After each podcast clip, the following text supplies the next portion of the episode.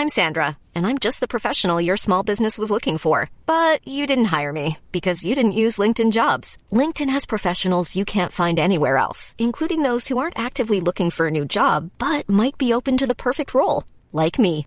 In a given month, over 70% of LinkedIn users don't visit other leading job sites. So if you're not looking on LinkedIn, you'll miss out on great candidates like Sandra. Start hiring professionals like a professional. Post your free job on linkedin.com/people today.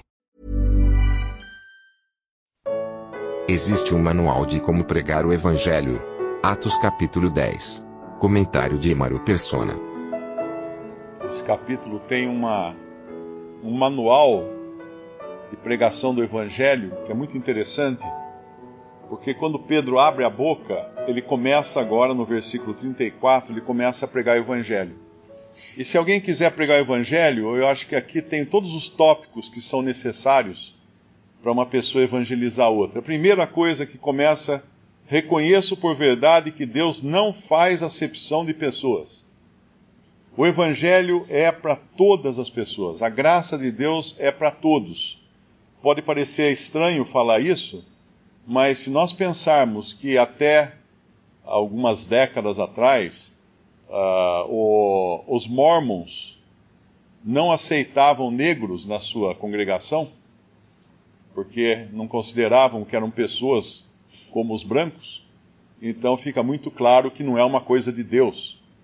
E quem, quem já leu alguma coisa de Allan Kardec, tem, tem, cita, tem coisas no, nos livros dele que são extremamente racistas, porque ele estava impregnado da teoria da evolução, que no século XIX tomou conta dos círculos intelectuais da Europa, e ele era um intelectual europeu, francês, e ele então estava dentro desse da teoria da, da evolução.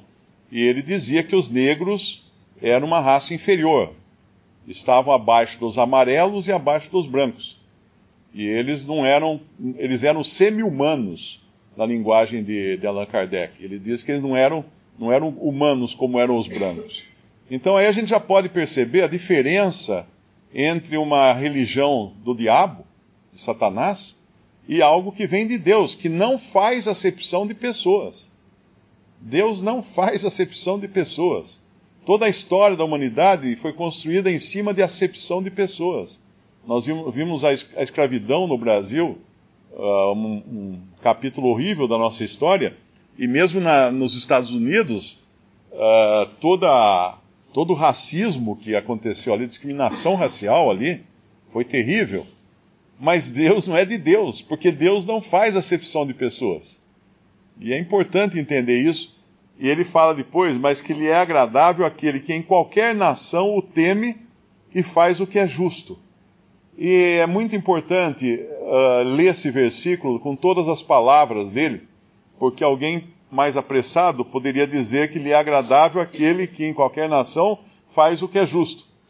Esquecer da palavra, do verbo temer. Porque o que faz o que é justo só faz o que é justo porque teme a Deus. E o que teme a Deus, se lá em Romanos Paulo fala que não há quem tema, não há quem busque, não há temor de Deus dentro dos seus olhos, como pode então alguém temer a Deus? Cornélio nasceu de novo. Uma pessoa que tem vida agora é uma pessoa temente a Deus, ainda que não tenha total entendimento, ainda que esteja nessa condição de Cornélio. Ele é temente a Deus, ele faz o que é justo. O que ele fazia? Ele dava esmolas. E essas esmolas eram, subiam em memória diante de Deus. Então, primeira coisa que deixa claro o caráter de Deus nessa pregação de Pedro, o caráter de Deus que é amplo o suficiente para abraçar todos. E depois mostrando também que ele, ele não rejeita quem o teme. Uh, tem um salmo, eu acho que fala uh, que o Senhor não rejeita um contrito de coração. Ao contrito de coração não rejeitarás, ó Deus. Alguma coisa assim que fala um versículo do salmo. Quebrantado de coração, ou alguma coisa assim. Mas essa, essa é a, a condição de uma pessoa nascida de novo. Ela passa a temer a Deus.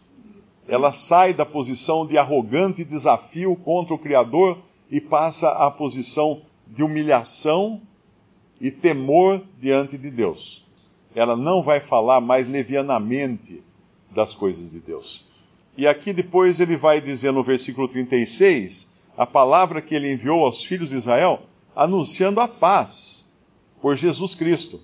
Que paz? A paz que Deus fez para com os homens. Porque os homens, sendo inimigo de Deus, inimigos de Deus, alguém precisava reatar essas relações. Isso partiu de Deus, enviando o seu próprio filho para morrer pelos, pelos seus inimigos. Não que, não que Deus considerasse os homens inimigos de Deus, mas os homens consideravam Deus inimigo deles.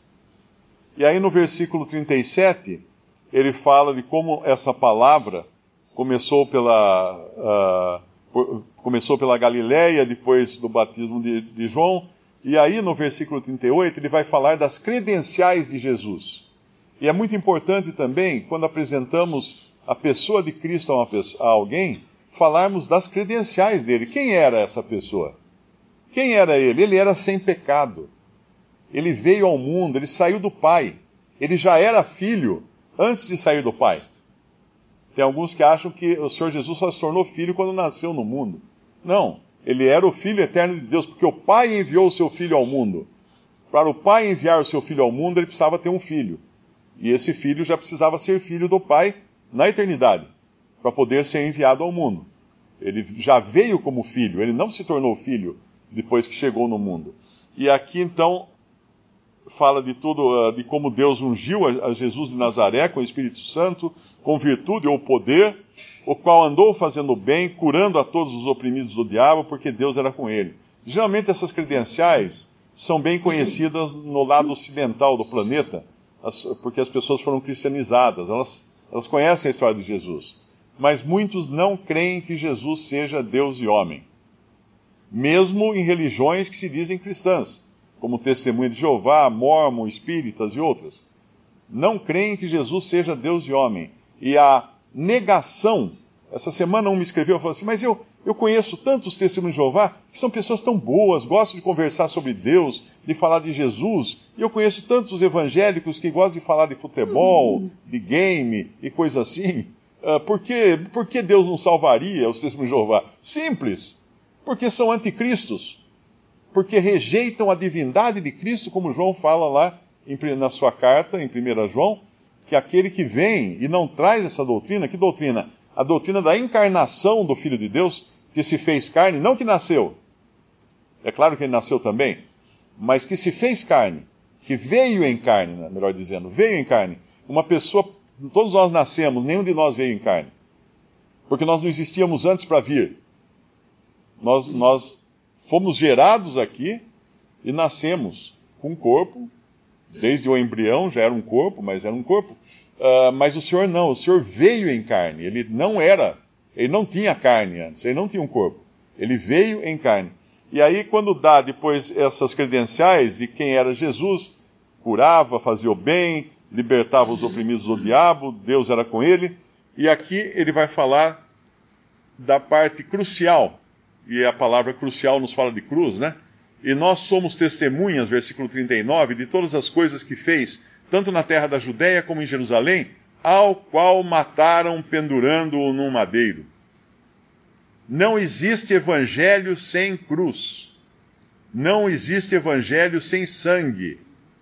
Se você escuta alguém falar coisas maravilhosas sobre a vida no lar, o casamento, como mudar o seu caráter, como ser uma pessoa pacífica, isso não é evangelho. Isso pode ser uma aula de psicologia ou qualquer coisa assim, não é evangelho. Evangelho precisa de morte. Como lá quando Pedro, né, quando o Senhor fala para Pedro, mata e come. Se não, não tiver morte, não é o evangelho. Mataram o Senhor Jesus pendurando-o no madeiro, versículo 39. A este ressuscitou Jesus ao terceiro dia. O evangelho não é evangelho sem ressurreição. Em 1 Coríntios 15, Paulo fala: o evangelho que vos preguei, que Cristo morreu e Cristo ressuscitou, e foi visto por muitas pessoas. Isso é evangelho. Morreu e ressuscitou.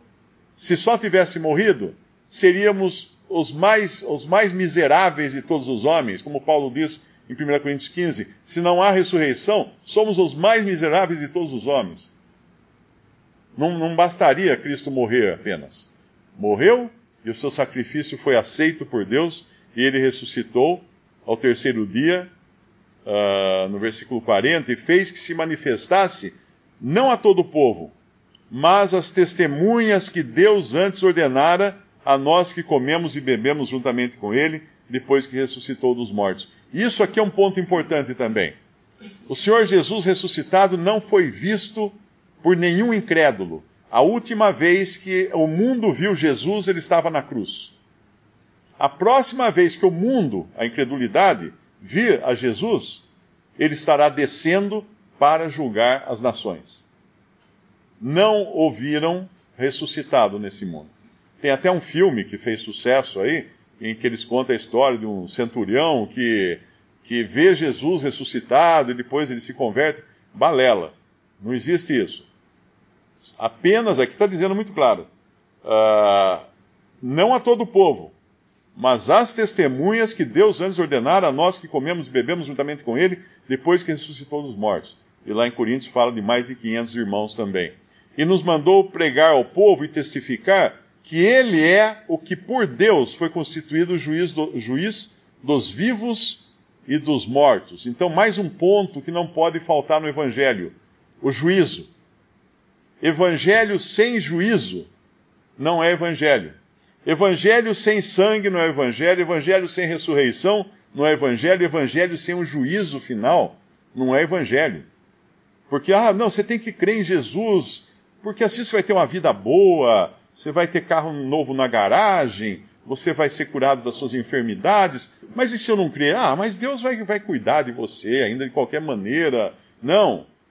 Se não crer, vai ter um juízo, vai ter um lago de fogo esperando no final da linha. Então não é evangelho se não tiver juízo também. E mais uma coisa aqui, no versículo 43. O que nos traz então isso? Que é o que o evangelho apresenta para o pecador a parte que interessa ao pecador é o perdão dos seus pecados. E a este dão testemunho todos os profetas de que todos os que nele creem receberão o perdão dos pecados pelo seu nome. Olha que, olha que versículo cheio aqui. Primeiro, nele creem todos os que pertencem à religião X, do pastor Y, do padre Z. Não. Todos os que nele creem porque a doutrina católica prega que apenas os que fazem parte da Igreja Católica são os que poderão ser salvos, não dão a certeza, poderão ser salvos.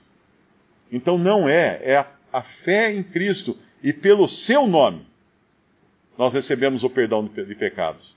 A única autoridade que existe para perdoar pecados é aquela do Senhor Jesus. E até os, os próprios judeus, num, num determinado momento, reconheciam isso. Ele fala assim, uh, quando o Senhor Jesus per perdoa um homem, ele fala assim: quem é esse que, uh, uh, que perdoa pecados? Só, só, Deus pode perdoar pecados. Como é que ele perdoa pecados? Só Deus pode perdoar pecados. Até eles sabiam disso. Porque o Senhor Jesus pode perdoar pecados. Então, esse é o evangelho completo. Isso aqui serve de manual quando nós nos esquecermos levar a colinha né, para falar do evangelho para alguém Uh, veja se abordou todos esses pontos aqui, todos esses tópicos da sua cola, porque só assim o evangelho é completo. E, e, e, aquele homem que havia nascido de novo, Cornélio, agora ele tem a sua salvação consumada, porque o Espírito Santo é o selo. O que é um selo? Uh, a gente pensa muito em selo de carta, né? Mas uh, o selo antigamente era o lacre. Era aquilo que um rei para fechar um documento ou lavrar um documento e considerar oficial, ele pingava gotas de lacre quente, né, que era uma espécie de cera quente, e depois com o anel dele, ou então um, um determinado carimbo que ele tinha de metal, selava aquilo. Deixava a marca dele naquele, naquele lacre quente, aquilo ficava oficial. Então o Espírito Santo, quando ele, ele sela uma pessoa, ele torna oficial e irredutível aquela ação. Porque não há volta para trás. Os dons e a vocação de Deus são sem arrependimento, diz a palavra de Deus. Uma pessoa salva por Cristo é selada com o Espírito Santo e nunca mais vai perder o Espírito Santo de Deus. Ah, mas uh, Davi ora, não retires de mim o Espírito Santo, porque lá no Antigo Testamento era uma outra dispensação, era uma outra situação, e as pessoas recebiam o Espírito Santo por medida. Eles recebiam para uma determinada obra e depois não. Dependendo do, do, da situação, eles podiam estar com o Espírito agindo neles ou não. Mas nós estamos agora vivendo esse tempo em que uma pessoa selada com o Espírito Santo jamais se perderá. Esse é o evangelho completo. Um evangelho que chega até aqui e fala assim: olha, agora se você não andar direito, você está perdido. Isso não é evangelho. Isso é doutrina de homens. Ela é muito igual a todas as religiões do mundo, porque vai dizer que você precisa fazer alguma coisa para se salvar. E não que foi Cristo que fez tudo o que era necessário.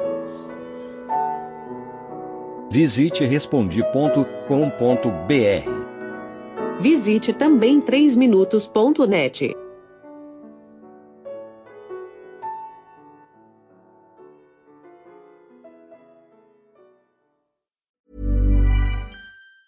Even on a budget, quality is non-negotiable. That's why Quince is the place to score high-end essentials at 50 to 80% less than similar brands. Get your hands on buttery soft cashmere sweaters from just 60 bucks, Italian leather jackets, and so much more. And the best part about Quince, they exclusively partner with factories committed to safe, ethical, and responsible manufacturing. Elevate your style without the elevated price tag with Quince. Go to quince.com slash upgrade for free shipping and 365-day returns.